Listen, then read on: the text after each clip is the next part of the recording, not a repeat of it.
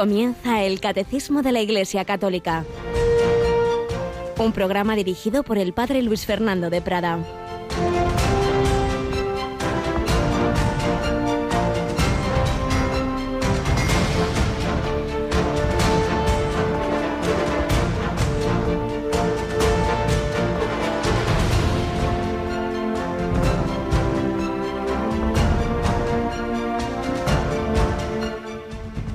Os digo que los publicanos y las prostitutas van por delante de vosotros en el reino de Dios, porque vino Juan a vosotros enseñándoos el camino de la justicia y no le creísteis. En cambio, los publicanos y prostitutas le creyeron. Y aun después de ver esto, vosotros no os arrepentisteis ni le creísteis. Alabado sean Jesús, María y José. Muy buenos días en este 14 de diciembre de 2021. Estamos en la tercera semana de Adviento. Tenemos este Evangelio hoy en la Santa Misa, estas palabras fuertes de Jesús cuando veía que la gente más alejada creían en Él, se convertían. En cambio los que ya se creían muy buenos, pues, pues no reaccionaban ante el Señor, un peligro que tenemos siempre. No, si yo ya soy católico de toda la vida, lo tengo todo muy claro.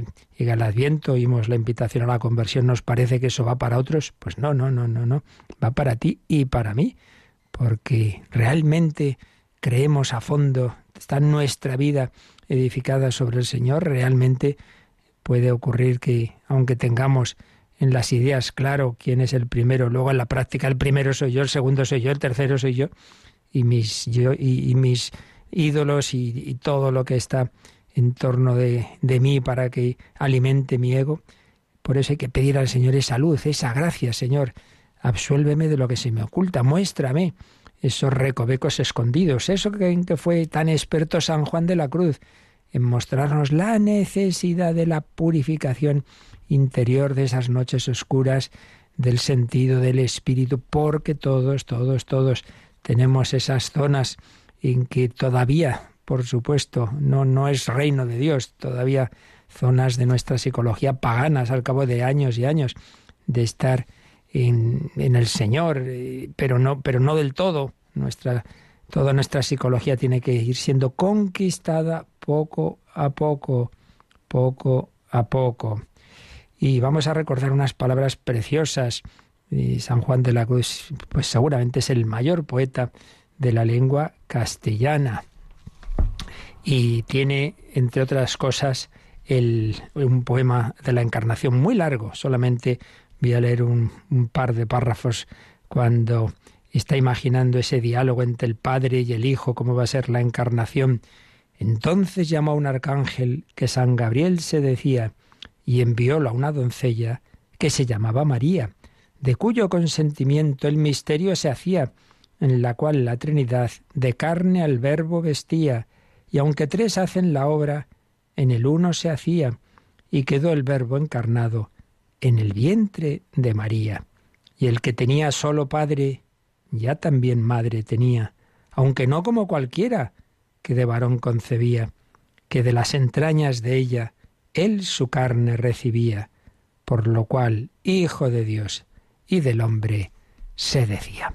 Bueno, una pequeña muestra de maravillosas poesías que van a ir subiendo de calidad hasta llegar al cántico espiritual, la noche oscura, bueno, una auténtica maravilla que por desgracia las nuevas generaciones con este desastre de educación que llevamos de años en que se olvida lo más importante de lo humanístico, de la literatura, de la filosofía, pues muchísimos no lo conocen. Pues acudamos a San Juan de la Cruz, eh, aquel que con Santa Teresa hizo esa reforma del Carmelo, pero que es para todos nosotros doctor de la Iglesia universal. Y hoy tenemos no un Juan ni una Rocío, sino un Javier. Javi Pérez, buenos días, Javier. Buenos días, padre.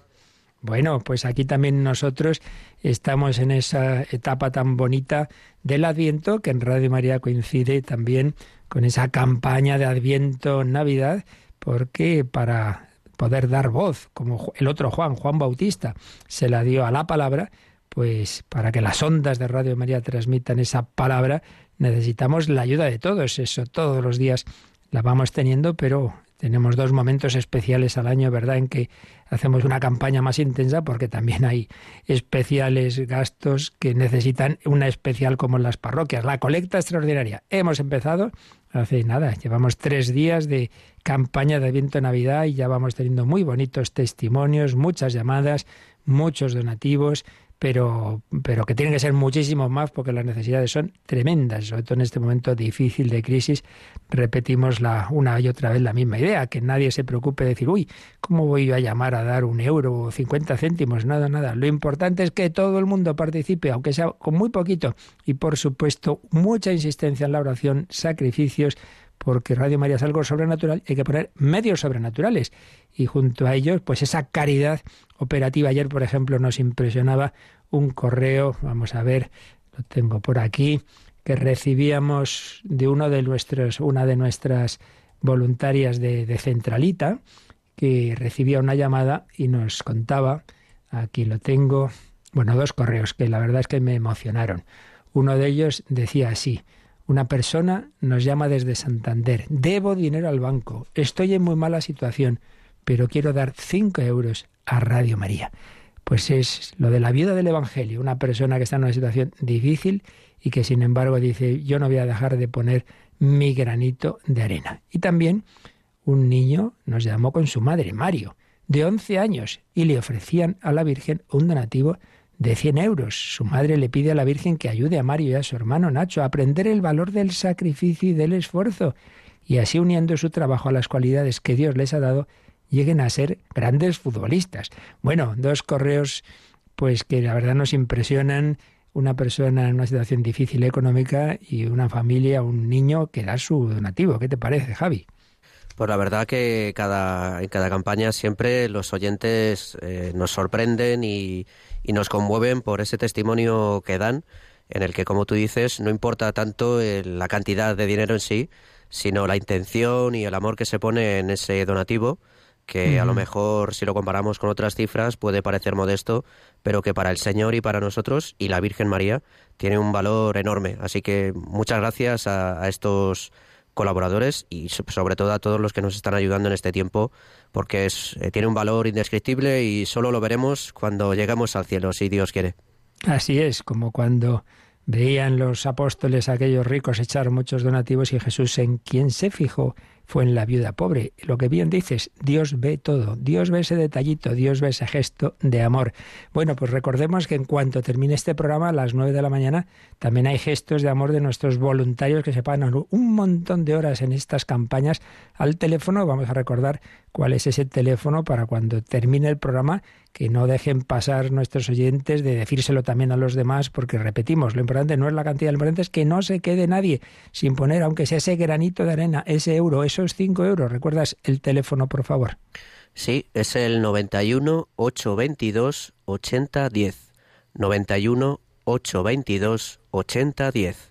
Pues ya sabéis, a partir de las 9 de la mañana hasta las 10 de la noche siempre habrá alguien, aunque hoy en particular la hora en que tendremos un programa especial y con muchos voluntarios el teléfono será de 11 a 12. 11 a 12 de la mañana, 10 a 11 en Canarias, programa especial. Pero en todo momento alguien atenderá vuestra llamada. ¿Que uno prefiere?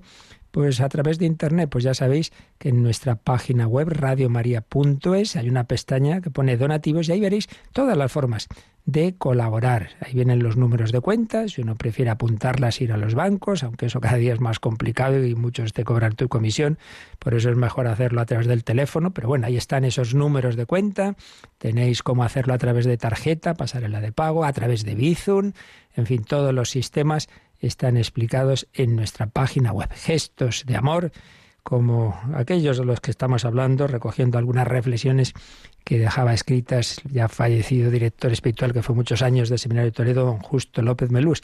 Estábamos recogiendo alguna reflexión suya sobre la convivencia, la caridad, y sea en las comunidades religiosas, sea en las familias, sea en los grupos, en las parroquias, pues seguimos recogiendo algunas de estas ideas que a todos siempre nos vienen muy bien se lo pedimos al Señor, esa caridad operativa.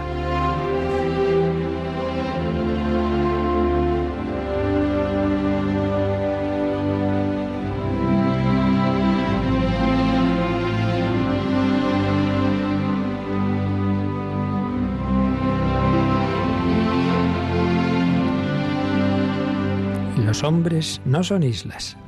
Reflexiones del Padre Justo López Melús. La convivencia exige contar con los demás, apoyarnos, complementarnos.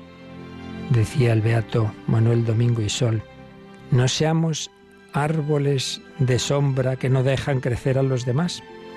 Y Santa Teresa, anda ya las cosas del servicio de Dios tan flacas que es menester hacerse espaldas unos a otros, los que le sirven, para ir adelante. Hacerse espaldas, sí, ayudarse, ayudarnos mutuamente. Y al comentar el texto evangélico que dice, sois como hermanos, Charles Dubos subrayaba que Jesús no dice, sois todos iguales. No se podría incluso sostener que los hombres tienen tanta necesidad de ser hermanos porque son desiguales. La convivencia exige también delicadeza y atención.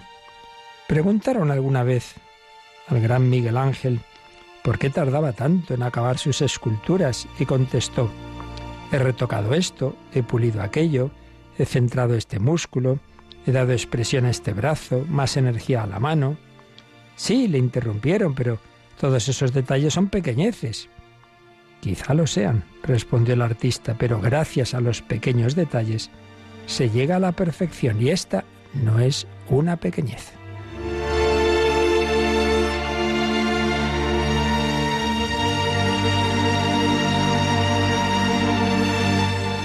Otro autor, Loeb, describía con una serie de imágenes o parábolas distintas formas de convivencia y comparaba el batido y la Macedonia. ¿Y qué es esto del batido y de la Macedonia? El batido sería ese tipo de relación en una comunidad, en una familia, en una parroquia, en la que el punto de partida es muy bueno, cada uno existe para el otro, pero dice, no como las manzanas en su manzano, donde cada una existe finalmente para sí y el sol es para todas, ni como las frutas de una canastilla. Hay diversidad, pero con justa posición. Dice, no, más allá de todo eso, ¿cuál es la imagen del batido? Dice, es esa comunidad o grupo pasada por la batidora o el almírez. Todo se muele. La piel, las pepitas. Esto da un batido uniforme, llena de vitaminas. Bueno, por un lado dice, está bien, pero hay un peligro. Cada uno pierde ahí su personalidad. Y eso no es bueno. El ideal no es que todo se, cada uno pierda su personalidad y que no se puedan reconocer los carismas y características de cada uno. Hay una solución mejor, ¿cuál? La Macedonia de frutas. Cada uno permanece como es, pera, manzana, plátano o piña, pero cada uno se beneficia del sabor característico del otro, con una condición, eso sí, aceptar ser cortado en cuatro, diez o doce trozos, si se es una fruta grande y hermosa, Solo las muy pequeñas y humildes continúan enteras. Una cereza, un grano de uva, una fresa. ¿Aceptas tú también en tu casa, en tu familia, en tu parroquia, eso? Que te corten, callar cuando te gustaría hablar, aportar lo tuyo y también saber retirarte. Sí, tienes que ser tú mismo, pero con humildad y en obediencia a quien dirija esa comunidad, parroquia, etcétera.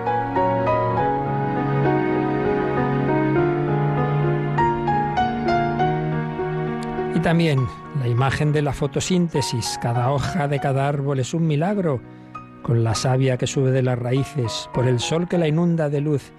La materia inorgánica se transforma en vida. La vida, los pensamientos elevados, la santidad, está también sometida al milagro de la hoja verde y de la fotosíntesis. Si una hoja del árbol dijera, no necesito sol, rápidamente se pondría lacia, amarilla, sin gracia, perdería vida. Cada uno de nosotros es una hoja del gran árbol de la Iglesia. El sol que nos ilumina es el sol de justicia, Cristo. La oración es dejarse hacer la fotosíntesis de la gracia.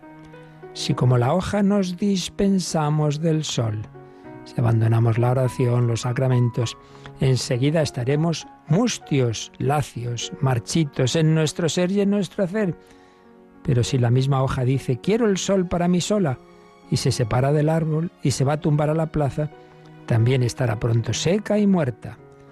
Igual nos pasa a nosotros cuando nos separamos de la iglesia, de nuestra parroquia, de nuestro grupo. La gracia está producida por una misteriosa alquimia de soledad y comunión. No son, no con dosificaciones hábiles, sino como dos componentes que se precisan entre sí se compenetran y se vivifican mutuamente. La Iglesia es el cuerpo de Cristo en su más íntima vitalidad, cada célula unida a la cabeza y cada una unida a todas las demás.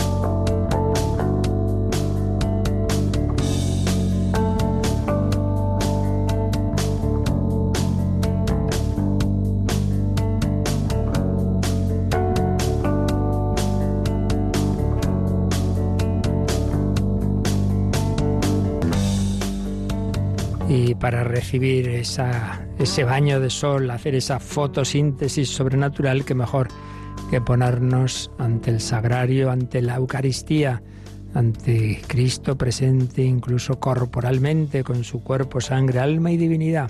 Bueno, recordamos que estamos en esos fundamentos de la liturgia, esa primera sección de la segunda parte del catecismo que nos habla de la celebración de esos misterios cristianos, de la liturgia, de su columna vertebral, los sacramentos, pero estábamos en concreto en las preguntas sobre quién celebra, eh, cuándo, cómo. Concretamente estamos ya en la última cuestión, ¿dónde? El dónde. Y a propósito del dónde hemos hablado del templo cristiano, de la iglesia, de su sentido, y estamos con los componentes de ese templo cristiano. Habíamos hablado del altar y estamos con el tabernáculo, con el sagrario. Eh, de ello nos habla el número 1183, tiene dos párrafos, vamos a leer una vez más porque aquí nos estamos deteniendo, dada la importancia del tema. Releemos, Javi, este primer párrafo del 1183. El tabernáculo debe estar situado en las iglesias en el lugar más digno y con el máximo honor, la nobleza, la disposición y la seguridad del tabernáculo eucarístico deben favorecer la adoración del Señor realmente presente en el Santísimo Sacramento del altar. Pues así nos enseña la Iglesia, este número 1183 tiene un par de referencias, por un lado a la encíclica Mysterium Fidei del Papa San Pablo VI, que en aquellos tiempos de muchas crisis de fe y particularmente en la presencia real de Cristo en la Eucaristía, escribió esa encíclica Mysterium Fidei, Misterio de la Fe, sobre la Eucaristía y decía estas bellas palabras sobre el sagrario. También hay una referencia a la Sacrosantum Concilium del Vaticano II. Y en días anteriores vimos que no hay que extrañarse porque en la Iglesia el Espíritu Santo va profundizando, va dirigiendo la conciencia de la Iglesia, haciendo que profundice cada vez más en las verdades que están desde el principio, pero que poquito a poquito vamos profundizando en ellas, sacando todas sus consecuencias espirituales. Y digo que no hay que extrañarse de que durante todo el primer milenio lo que estuvo más destacado en las iglesias era el altar y esta fe que siempre existió, por supuesto, en la presencia de Cristo en la Eucaristía después de terminar la Santa Misa, pero no se sacó la consecuencia de decir, oye, qué bien, pues entonces lo ponemos aquí bien destacado en la iglesia para nuestra adoración, sino que se reservaba al principio de una manera más discreta la Eucaristía, en la sacristía, se llevaba la comunión a enfermos y poquito a poquito se fue diciendo, decir, hombre, pero si está aquí, si hay una forma especial de presencia, no solo es para la comunión, aprovechémosla para la oración del día a día. Y por eso, pues ya se pasó a poner en las iglesias y recordábamos así rápidamente, y luego lo haremos con un poquito más de detalle, pues ese desarrollo eh, concreto del dónde, de cómo se hicieron esos tabernáculos, de, esos, sagrarios, hasta llegar a, a, estas afirmaciones que vemos ahora en el catecismo y en esos textos pontificios. Pero, como siempre, en todas las verdades de la fe, pues, pues hay quien, quien se despista y quien las olvida, incluso quien las niega. Vamos a, a, resumir ahora, una vez más, vamos a ir a esta obrita preciosa que escribió cuando todavía era cardenal, el cardenal Joseph Ratzinger, El espíritu de la liturgia, como, como teólogo particular, pero muy experto en estos temas, pues ya se eh, planteaba esta pregunta de algunos que decían, bueno, pero hombre, eso de la adoración de, la Eucaristía. No, no, la Eucaristía es para comulgar. El Señor ha dicho tomad y comed. Y un poco como que dejaban de lado el aspecto de, de la adoración, ¿no? De, de, cómo después de la Santa Misa, las formas que no se han comulgado, pues nos invitan a la oración, nos invitan a la adoración. Y hay quien decía, no, pero lo importante es que nosotros nos transformemos, olvidando esa otra y principal transformación que llamamos la transustanciación. Bueno, pues resumimos eh, como eh, que comentaba sobre todas estas teorías el entonces cardenal Joseph Ratzinger. Decía cómo con frecuencia se ha interpretado mal una, una idea que de por sí es muy bella, de un gran teólogo, Henri de Libac. La meta de la Eucaristía, decía, siempre es nuestra propia transformación, está claro de modo que lleguemos a ser un solo cuerpo y un solo espíritu con Cristo. Qué bello. Esto que escribe San Pablo en 1 Corintios 6, 17. La Eucaristía quiere transformarnos a nosotros, convertir la humanidad en el templo vivo de Dios, en el cuerpo de Cristo, sin duda que sí. Pero, nos explicaba Joseph Ratzinger, que hay dos palabras que, que se han usado a lo largo de la historia y que han cambiado de sentido. Me refiero cuerpo místico, en latín corpus mysticum, y corpus verum, cuerpo verdadero. En la Edad Media, místico, cuerpo místico, se refería, se refería precisamente a la Eucaristía. Era lo perteneciente al misterio, al ámbito del sacramento. Entonces el cuerpo místico era el cuerpo sacramental, la presencia corporal de Cristo en el sacramento. Si lo ven muchos santos padres. El sacramento se nos ha dado precisamente para que nosotros lleguemos a ser el corpus verum, el cuerpo real de Cristo. O sea que al principio se usaban en este sentido estas expresiones. Cuerpo místico era el cuerpo de Cristo en la Eucaristía y el, ¿para qué está? Pues para que nosotros seamos transformados en el cuerpo real de Cristo. Pero después, a lo largo de la Edad Media, se cambió el significado y entonces se empezó a llamar cuerpo verdadero, corpus verum, al cuerpo eucarístico. Y en cambio, cuerpo místico a nosotros, a la Iglesia, al cristiano transformado místicamente, somos ese cuerpo místico de Cristo, es a lo que a nosotros nos suena ahora, ¿verdad? Pero hubo esa evolución. Evidentemente, como veis, los conceptos son los mismos, simplemente que se cambió la palabra con la que se expresaba una realidad u otra. Entonces, a lo importante, más allá de las palabras. Las dos transformaciones son necesarias. Claro, el objetivo final es que nosotros, el nosotros, la comunidad que participa en la liturgia, sea transformada, se convierta en el cuerpo de Cristo. Si recordáis, en la Santa Misa, después de la consagración, siempre hay un tipo de oración se llama como una segunda epíclesis sobre el pueblo, en que se dice que los que están ahí sean transformados, seamos eh, incorporados a esa ofrenda de Cristo. Sí, ese es el objetivo, pero para eso hace falta que el que está ahí en la Eucaristía esté precisamente porque el pan y vino han sido antes transformados. Antes se ha dado esa transustanciación. Bien, ese es el, el punto de partida que hay que tener siempre presente. La Eucaristía busca esa unión, eh, esa transformación del hombre que se une así a Dios nuestro Señor. Y claro, como esa transformación se da o está llamada a darse en todos los que participan en la Eucaristía, pues hay una dimensión comunitaria, muchas veces olvidamos, ese nosotros de la comunión de los santos. Bueno, el cuerpo eucarístico del Señor nos quiere unir para que todos nos convirtamos en un verdadero cuerpo, en ese verdadero cuerpo, en su verdadero cuerpo. Claro, Jesucristo nos quiere unir para que seamos realmente, que yo sea cuerpo de Cristo. Pero precisamente esto solo es capaz de hacerlo el cuerpo eucarístico, porque en él el Señor nos da su verdadero cuerpo. No hay que contraponer nunca, nunca hay que contraponer esa transformación, esa transustanciación que ocurre en el pan y vino y esa transformación espiritual que está llamado a ocurrir en nosotros, tanto cuanto más y mejor participemos de la Eucaristía. La antigua Iglesia siempre fue consciente, siempre, de que el pan, una vez transformado en la celebración, permanece transformado. Por eso, como os decía antes, se conservaba para los enfermos, se le tenía un profundo respeto. También en la Iglesia Oriental había ya entonces y se ha mantenido una forma de, de reserva siempre con esa profunda reverencia.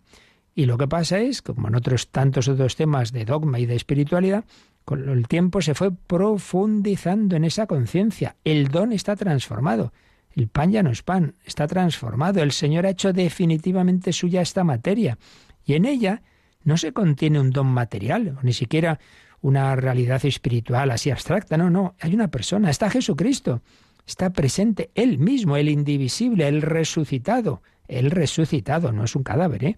Con su cuerpo y su sangre. Por eso, por dicho sea de paso, aunque anticipamos algo que ya veremos cuando tratemos específicamente del sacramento de la Eucaristía, hay quien a veces se hace líos y piensa que si que es distinto comulgar bajo el pan o bajo el vino, como diciendo, ay, si no comulgo bajo el vino, entonces no recibo la sangre. Vamos a ver, que hoy Cristo siempre lo recibas como lo recibas, está resucitado, por tanto está entero, no está separado el cuerpo y la sangre, eso sería cuando estuvo muerto. Ahora Cristo recibas lo que recibas, sea bajo el, sándwich que llamamos, la, sangre, el, el, vino, realmente al recibir la apariencia, la especie de vino, recibes a Cristo resucitado entero. Igual que si recibes un trocito de la forma, Cristo está resucitado y por tanto tiene la sangre unida a su cuerpo, o sea que eso es lo mismo, eso quede claro. Entonces, el don está transformado. El Señor ha hecho definitivamente suya esa materia y en ella está presente Él, el resucitado, con su cuerpo, sangre, alma y divinidad, Cristo todo entero, en cualquier partícula de, de la forma, en cualquier gotita de la sangre, del vino. Entonces, no hay que contraponer de ninguna manera. Y lo que ocurrió fue algo pues muy bello, que repito, esto ha ocurrido con, bueno, pues especialmente con los temas marianos, ¿no? Como cada vez se ha ido tomando más conciencia de las verdades sobre María, hasta llegar a las definiciones dogmáticas de la, Inmaculada o de la Asunción, no porque antes no se creyera en ello, sino que bueno, cada vez como que fue tomando más relieve esas verdades. Pues también se fue diciendo, pero vamos a ver, si aquí está presente Jesucristo, si es una persona, si no es un don material, sino que está Él vivo, Oye, vamos a aprovechar esta presencia, vamos a tener aquí más destacado el sagrario, vamos a tener nuestro tiempo de adoración con el Señor, un encuentro recíproco y profundo entre una persona y otra persona. Esa es la maravilla de la Eucaristía. El Señor vivo se me ofrece, entra en mí, me invita a entregarme a Él. De modo que se cumple eso de San Pablo, no soy yo quien vive, es Cristo quien vive en mí. Entonces esa esa comunicación se convierte en un acto verdaderamente humano que eleva y transforma al hombre. Él está ahí. Venid, adoradores, adoremos. Dios está aquí, está ahí, Él mismo. Ahí permanece, ahí permanece.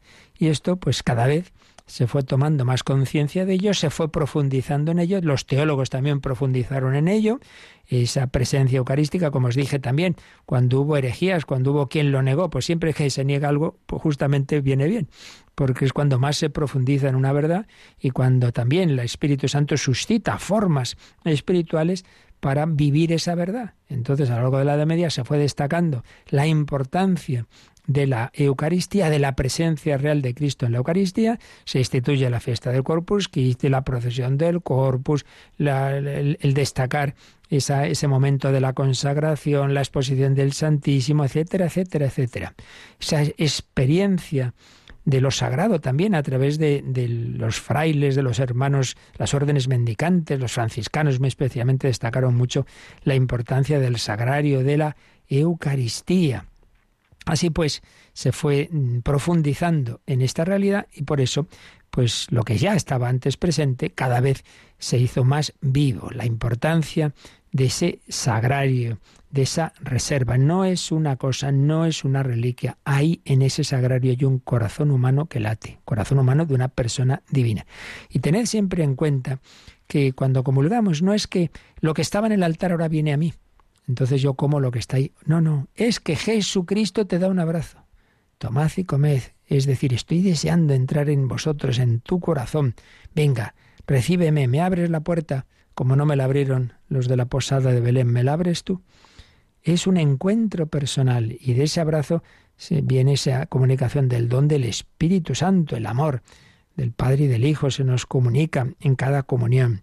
Cuando se profundiza, voy, voy leyendo y comentando a la vez este texto de Joseph Rasinger, cuando se profundiza en esta experiencia con toda la fuerza del corazón, del entendimiento y los sentidos, la consecuencia natural es crear para esta presencia el lugar que le corresponde, y así se fue desarrollando la forma del tabernáculo, del sagrario. Se fue destacando y, algo muy interesante. Habíamos visto también en esta obrita de Joseph Rasinger cómo en la sinagoga era muy importante, bueno, primero en el templo de Jerusalén, cuando todavía estaba el arca de la alianza. Y luego en la sinagoga pues había un cofre donde se ponían pues las escrituras, ¿no? Bueno, pues ahora en la iglesia cristiana el lugar del arca de la alianza lo ocupa la nueva arca de la alianza, que es el sagrario, es el lugar del Santísimo. Recordemos, en el templo de Jerusalén estaba el Santa Santorum, detrás de esa cortina, esa cortina que se rasgó al morir Cristo, al ser traspasado su costado con la lanza. Era como decir, se ha abierto la intimidad de Dios, ya no está reservado el Santa Santorum, solo podía entrar el sumo sacerdote una vez al año, no. Santa Santorum, la intimidad de Dios es el corazón de Cristo, se ha abierto para todos. Dios nos invita a su intimidad. Bueno, pues eso lo tenemos de una manera muy especial en ese corazón vivo de nuestros templos, como llamaba Pablo VI al sagrario, el lugar del Santísimo, la tienda de Dios, el trono, la sequiná, donde Dios tiene esa forma de presencia. Sí, el templo definitivo llegará al final, cuando el mundo se haya convertido en la nueva Jerusalén. Era aquello a lo que apuntaba el templo de Jerusalén. Pero de momento tenemos esta sequiná maravillosa, muy humilde, sencilla, discreta en la humildad de la forma de pan. Entonces, no contrapongamos tampoco que la Eucaristía está para comerla y no para adorarla. Vamos a ver, si la puedes comer es porque antes la adoras. Por eso el sacerdote muestra la forma y dice el cuerpo de Cristo y tú dices amén. Si tú no crees que es el cuerpo de Cristo no puedes recibir, porque hay que adorar antes de comer. Y por eso en la consagración adoramos. Si podemos, es la postura indicada como norma general, nos arrodillamos y ya crees que ahí está presente Jesucristo y luego te lo presenta el sacerdote, el cuerpo de Cristo, repito, hay una adoración. Pues bien, ese momento, esos momentos de adoración en la Santa Misa antes de comulgar, eso es lo que luego con el tiempo se vio que valía la pena hacerlo también después de la celebración eucarística. Entonces, tener esos ratos de adoración ante el sagrario, ante la exposición del Santísimo, comerlo significa adorarlo significa de entrar, dejar que entre en mí, de modo que mi yo sea transformado y se abra el gran nosotros. La adoración no se opone a la comunión, ni se sitúa paralelamente a ella. Al revés, la comunión alcanza su profundidad si es sostenida y comprendida por la adoración. La presencia eucarística en el tabernáculo no crea otro concepto de Eucaristía paralelo o en oposición a la celebración. No, hombre, no sino que es su plena realización.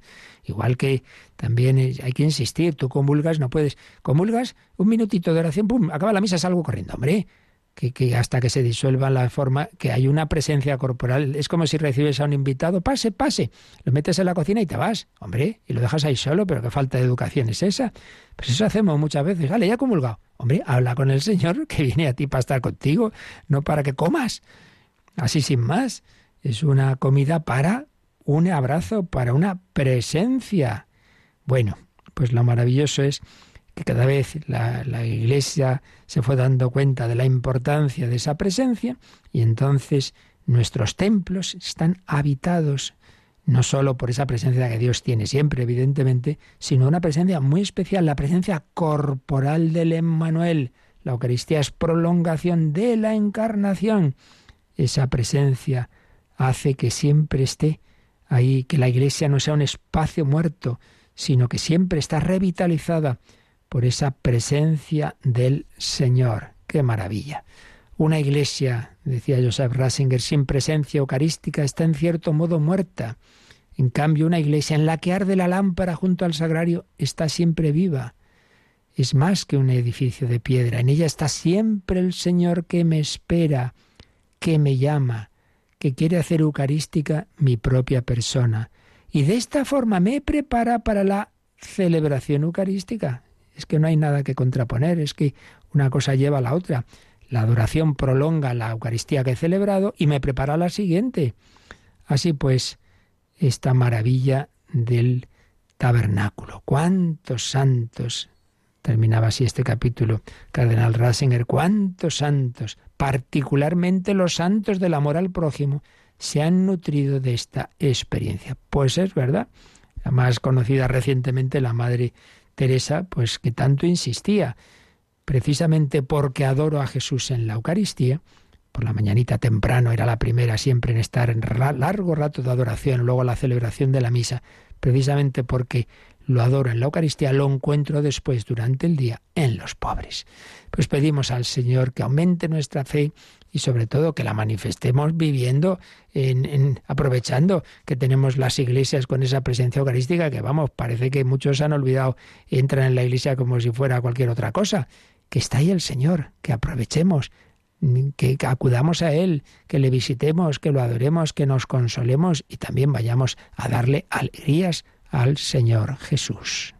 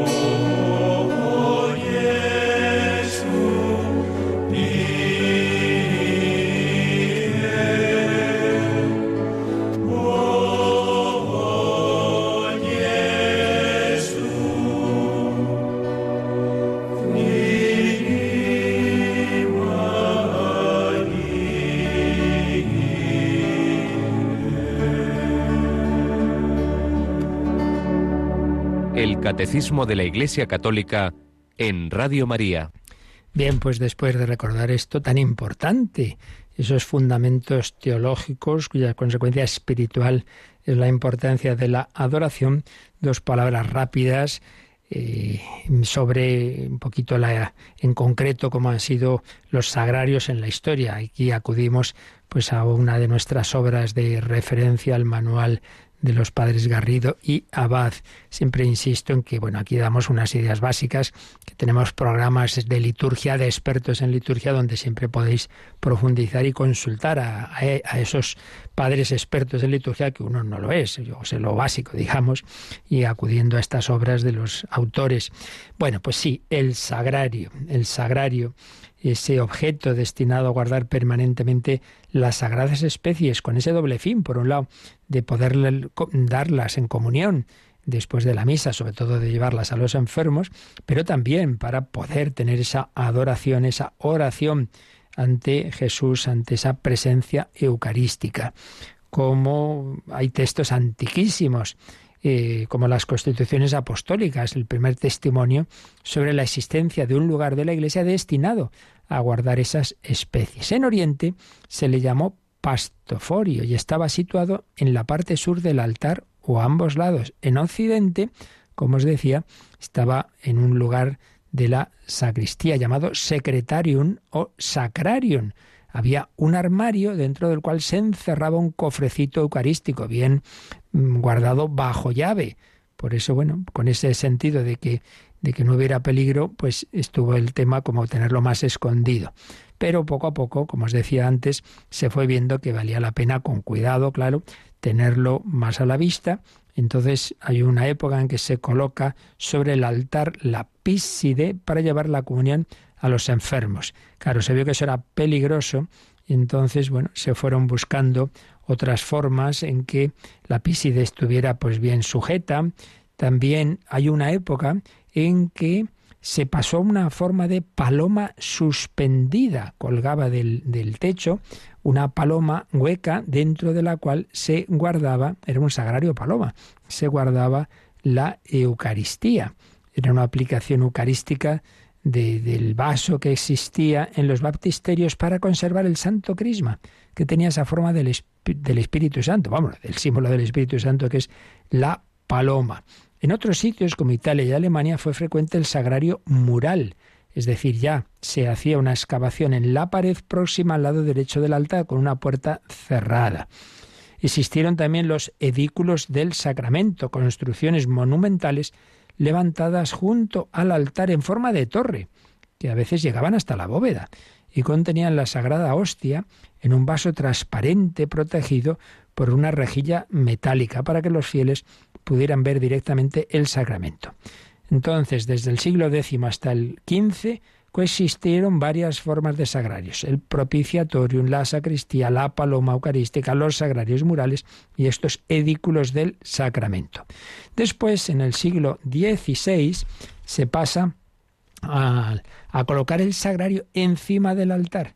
Esto, por ejemplo, San Carlos Borromeo y otros obispos de Italia, pues así lo hicieron y Paulo V lo, impuso en las iglesias de Roma, en Roma, en las demás diócesis solamente como una como un consejo. En fin, que ha ido habiendo distintas formas de, de destacar y de reservar la, de tener ese lugar de la Eucaristía. ¿Qué dice? Que es lo que ahora nos interesa, pues las normas actuales que tenemos, por ejemplo, en la ordenación general del misal romano, cogemos ese libraco del misal y al principio viene pues esta instrucción tan importante, ordenación general del misal romano, que es donde se nos dan todas las indicaciones de cómo se celebra la misa, eh, qué es lo que hay que tener preparado, en fin, todo, todo está ahí. Pues en los números 314 y siguientes se nos habla del lugar de reserva de la Santísima Eucaristía. Entonces se dice que que el Santísimo Sacramento se reserva en el sagrario en una parte de la iglesia muy digna, distinguida, visible, bien adornada y apta para la oración. Dice también que habitualmente, por tanto puede tener excepción esto, el sagrario habitualmente ha de ser único. O sea, puede ocurrir que una iglesia se vea que convenga luego también una capillita con otro, pero en principio ha de ser único, inamovible, o sea, no puede ser como norma general en una iglesia, pues es un sagrario así que pueda uno cogérselo y llevárselo corriendo. Pues no, claro. Único, inamovible, de material sólido, inviolable, no transparente, Eso que hemos visto que en algún momento fue transparente, pues no, normalmente no. Es otra cosa, es el rato de la exposición. No transparente y cerrado, de manera que se evite al máximo el peligro de profanación. Antes de usarlo, dice que es conveniente que sea bendecido. Y dice frente a esa costumbre que hayamos dicho que hubo durante algún tiempo, es más conveniente que el sagrario en el que se reserva la Eucaristía no esté en el altar donde se celebra la misa. Hay veces, claro, ya te encuentras con una iglesia que está hecha así, pues ya está. Pero si, si hay posibilidad, o si es una iglesia nueva, mejor se aconseja en general que haya una capilla del Santísimo donde esté el sagrario distinta del lugar donde habitualmente se celebra la misa. Por eso dice, conviene, conviene, ya digo que siempre hay que distinguir eh, una orientación, una conveniencia de un mandato, ¿no? O en el presbiterio, pero fuera del altar de la celebración, en la forma y el lugar más convenientes, sin excluir un altar antiguo que ya no se use para la celebración, o también en alguna capilla idónea para la adoración privada y la plegaria de los fieles. Pues esto que os decía, ¿no?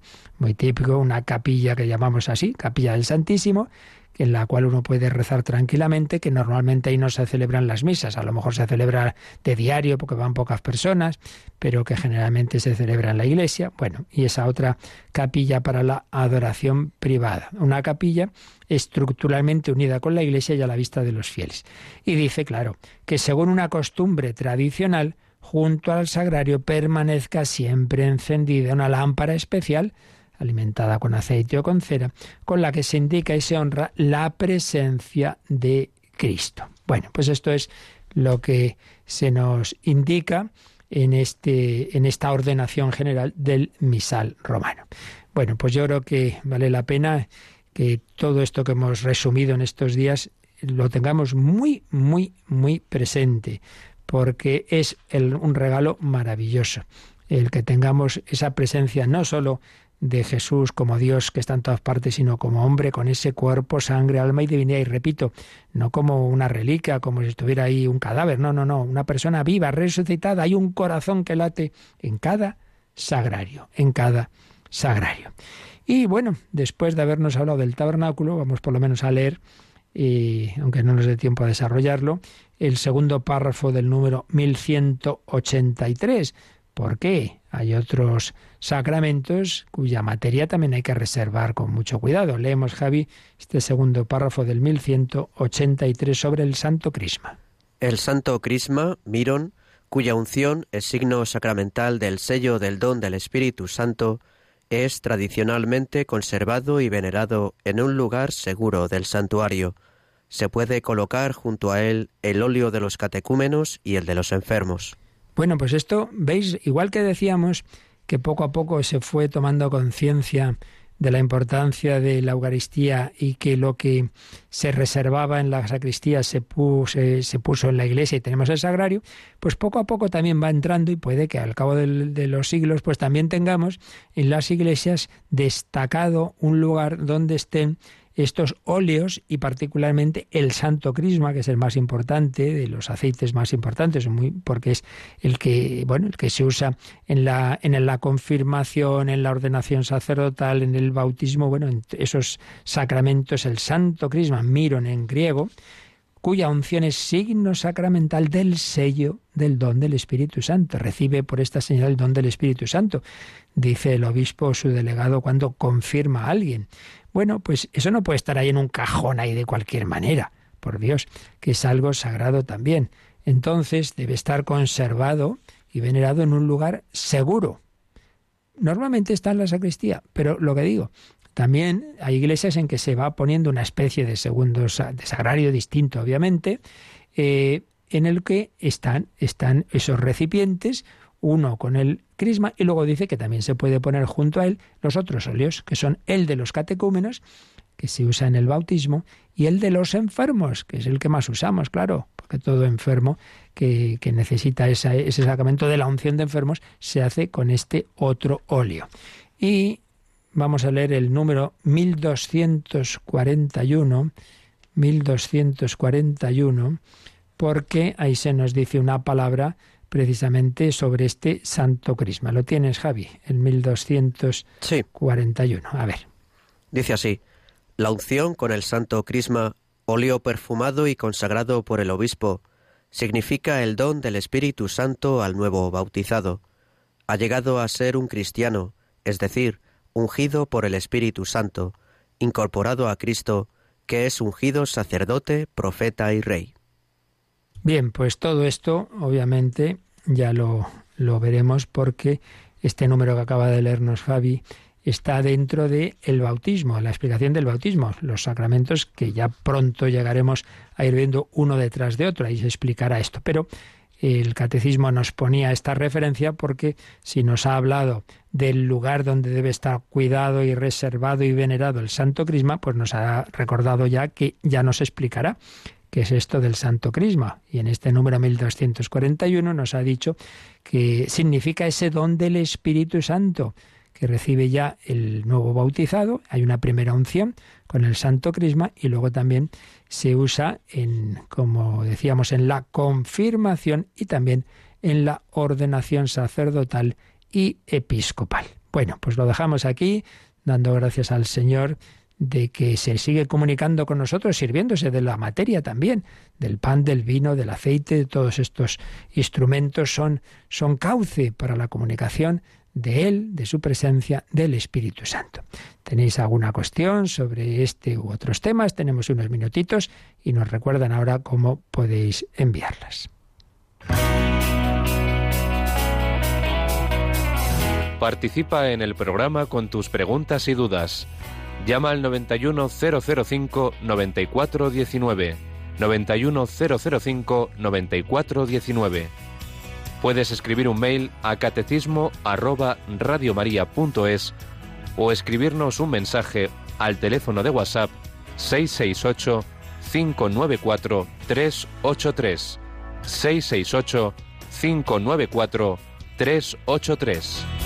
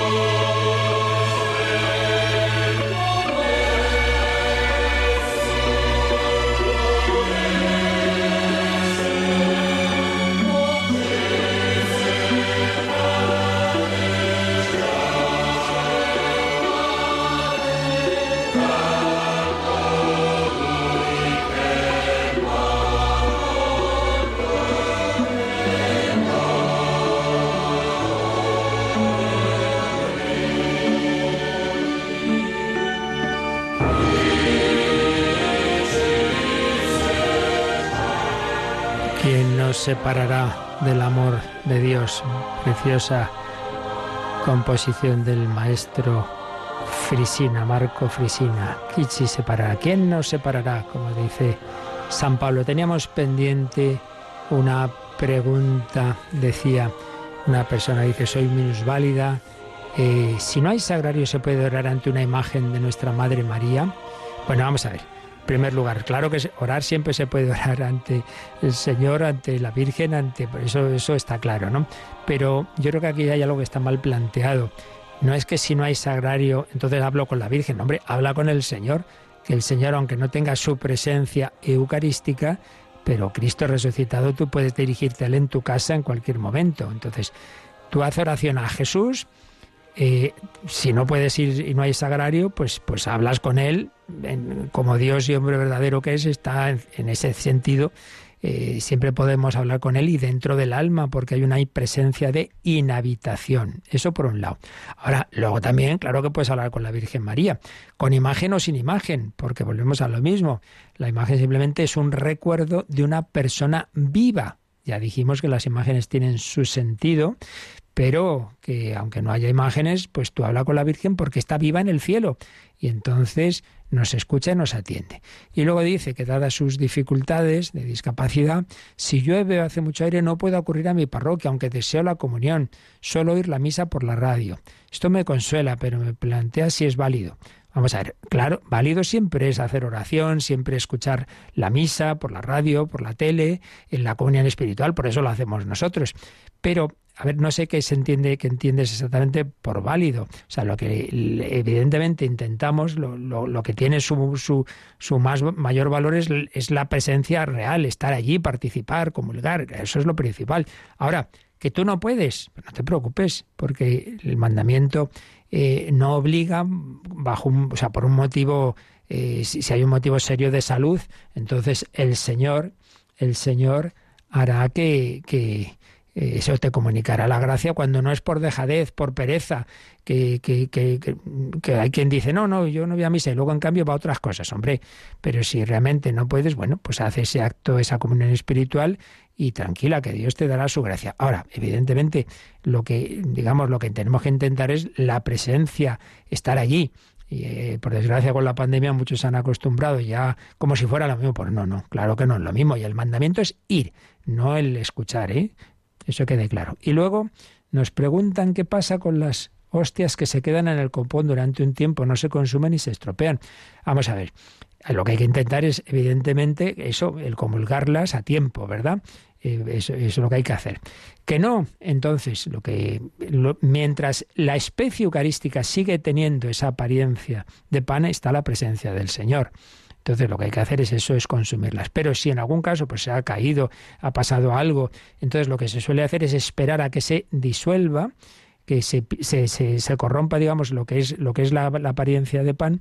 Entonces, una vez que, se, que ha ocurrido eso, pues se hace, se echa en una píxide que se llama el agua, y cuando ha desaparecido totalmente ya esa, esa esa apariencia, digamos, esa especie mm, del pan, pues entonces pensamos que también ha desaparecido la presencia del Señor, pero si no, lo más seguro, pues es, es recibirla, recibirlo digo, aunque no se dé a la comunión al fiel, eh, hacer lo que se llama echar el agua y con el agua pues se, consume. Esa más o menos es, es la cuestión. Bueno, pues ya seguiremos. Lo dejamos aquí. Os recuerdo que ya, ya, a partir de las nueve, están nuestros voluntarios para que puedas poner tu granito o granazo, cada uno según sus fusiles de arena, en la campaña de Radio María, en ese 91 8 22 80 10.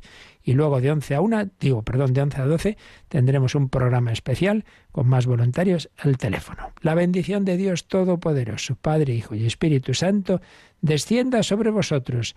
Alabado sea Jesucristo.